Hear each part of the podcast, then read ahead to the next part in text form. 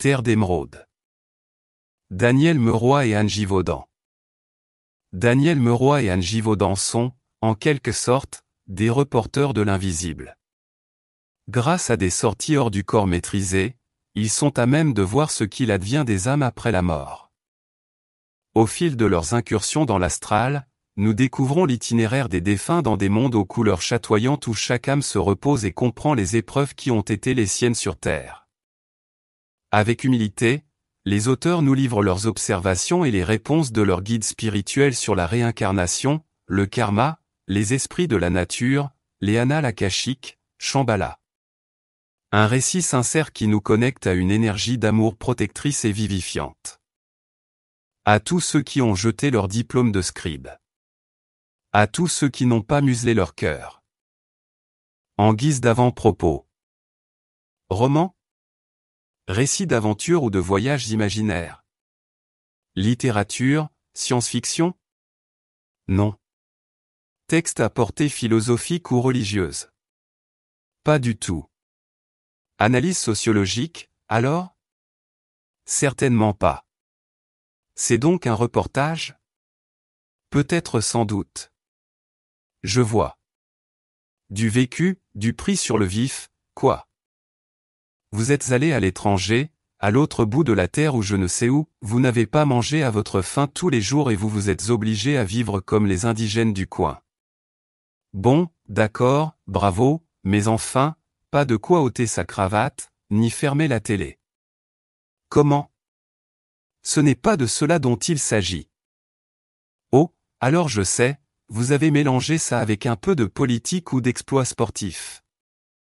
J'aurais dû y penser tout de suite. Ça fait un peu plus sérieux et puis, c'est à la mode? Non, que dites-vous? Ah, celle-ci n'est pas mal. Je n'y avais pas songé. Vous êtes allé de l'autre côté de la mort et vous en êtes revenu. Comme Alice, vous avez mis un pied dans le miroir du pays des merveilles et vous avez décidé de nous faire part de vos impressions. Oui, bien sûr. J'ai déjà lu quelques trucs là-dessus. On ne peut pas dire, c'est intéressant, mais enfin. Vous savez, on écrit tant de choses. Et puis maintenant, avec la psychanalyse, la psychologie des profondeurs. Je suppose que cela est dû à un accident, vous êtes resté dans le coma et vous avez vu ou cru voir une grande lumière blanche et j'imagine la suite. Non. Comment, non Ce n'est pas cela que vous voulez dire? Comment cela de plein gré? Vous prétendez que vous franchissez le seuil de la grande porte dans les deux sens comme bon vous semble ou presque? Alors, là, je vous demande pardon, vous nous devez quelques explications. Nota. En réponse à la question posée par bon nombre de lecteurs de l'ouvrage précédent celui-ci, Récit d'un voyageur des l'astral, il nous paraît important de préciser que la majorité des expériences relatées dans le présent livre ont pu être réalisées simultanément par les deux auteurs. D'autres, plus rares, ont été vécues individuellement, soit par l'un soit par l'autre, pour des raisons de plus ou moins grande disponibilité, la technique requise n'ayant rien à voir avec un truc quelconque. Cependant, que les expériences décrites aient été accomplies ou non en duo, c'est le jeu qui sera bien souvent employé tout au long de ce récit, cela dans le simple but d'en faciliter la lecture. Introduction. Que l'âme existe après la mort de l'homme et que conserve une certaine activité et la pensée, cela demande à être confirmé et démontré à fond. Ainsi s'exprimait Platon quelques siècles avant notre ère, et si l'on veut bien en croire les questions qui se posent encore à l'homme de notre époque, le problème n'a toujours pas été résolu. Ou plutôt, si. Il a toujours été résolu d'emblée et avec des conclusions opposées par ceux qui, d'une part, ont adopté une religion et par ceux qui, d'autre part, ont choisi l'athéisme. Les convictions intimes ne se discutent pas, elles sont ce qu'elles sont et nous devons les respecter. Mais après tout, que savons-nous réellement de précis et de concret sur la question? En fait, pratiquement rien, ou si peu.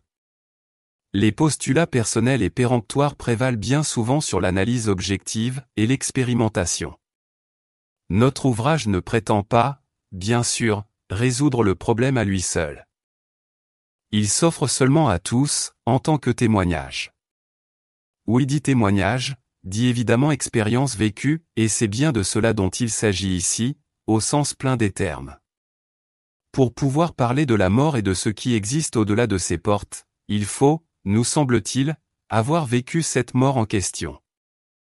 Pourrions-nous avec honnêteté parier d'une contrée éloignée sans l'avoir même visitée? Ce serait se perdre en suppositions et en affirmations indignes de foi. Avons-nous donc été victimes d'un terrible accident? Avons-nous été plongés dans un profond coma? Avons-nous enfin été malencontreusement amenés jusqu'au seuil ultime de la vie pour pouvoir parler d'un hypothétique au-delà?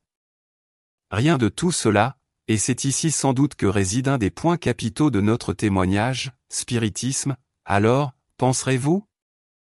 Non plus.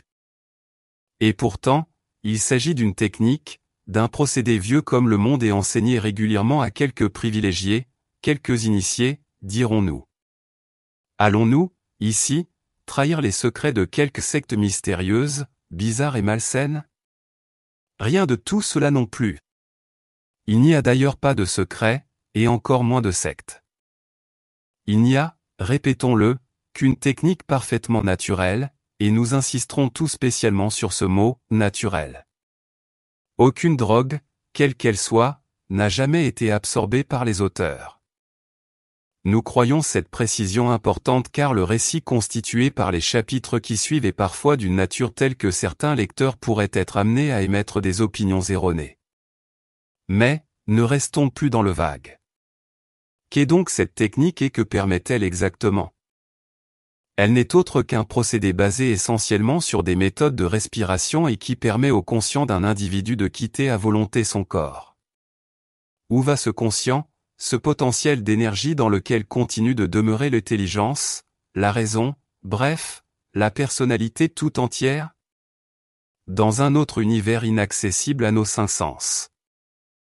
Mais n'en disons pas plus pour le moment.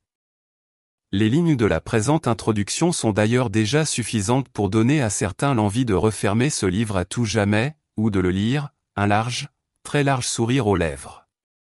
Car, enfin, Prétendre ce que nous prétendons, est-ce raisonnable?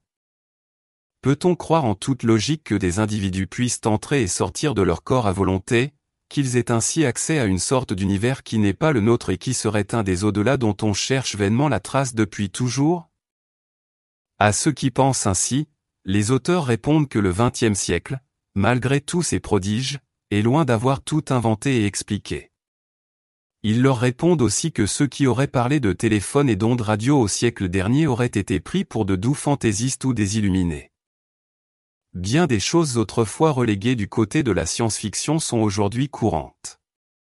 Contrairement à ce que l'on pourrait penser, c'est à la raison vraie que nous désirons nous adresser au travers de cet ouvrage, à celles qui acceptent, au nom de la curiosité constructive.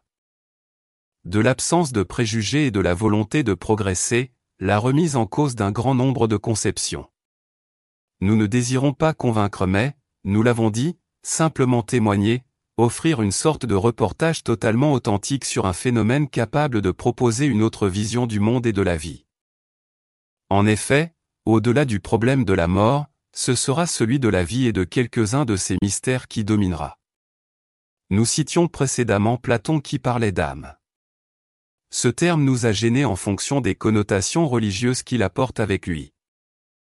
En entreprenant ce travail, nous avons désiré nous extraire de tout parti pris religieux ou athée. Si, par conséquent, quelques termes de ce type sont relevés, ce sera en raison de leur côté pratique. Le sujet que nous allons traiter a déjà été, nous le savons, abordé plus ou moins précisément par certains ésotéristes.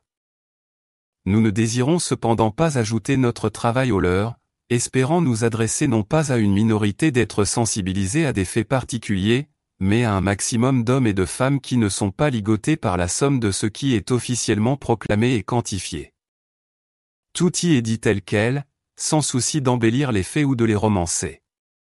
Comme toute chose vécue, pourtant, ce livre ne saurait avoir la sécheresse d'un exposé, le cœur saura donc y parler.